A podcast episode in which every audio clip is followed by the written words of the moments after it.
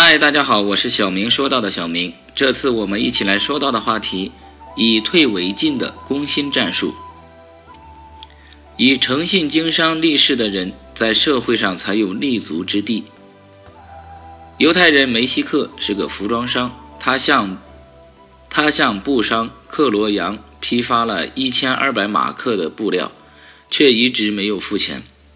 克罗扬叫伙计去收了几次账。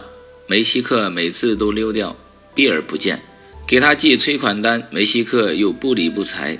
为此，克罗扬束手无策，连声叹气。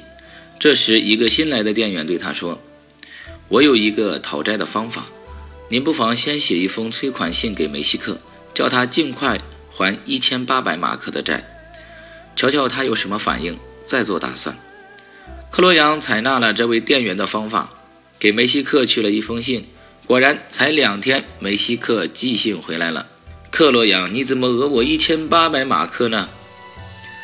随信附上了一千二百马克，以后再也不来你这儿批货了。要打官司吗？你准输的。克罗扬还有必要同他打官司吗？店员的这个讨债的方法，实际上是一个相当巧妙的以攻为守的攻心战术。本来克罗扬确实处于纯粹的守势。主动权一点不在他手上，梅西克只好避而不见，克洛扬就拿他毫无办法，总不能为一千二百马克去打官司。但反过来，从梅西克避而不见上可以看出，他对这笔债务倒还是承认的，只是想拖着不还，而不是彻底赖账。这就使店员的以讹之计有了心理基础。拖久一千二百马克不还的梅西克可以高枕无忧，尽让克洛扬一个人着急。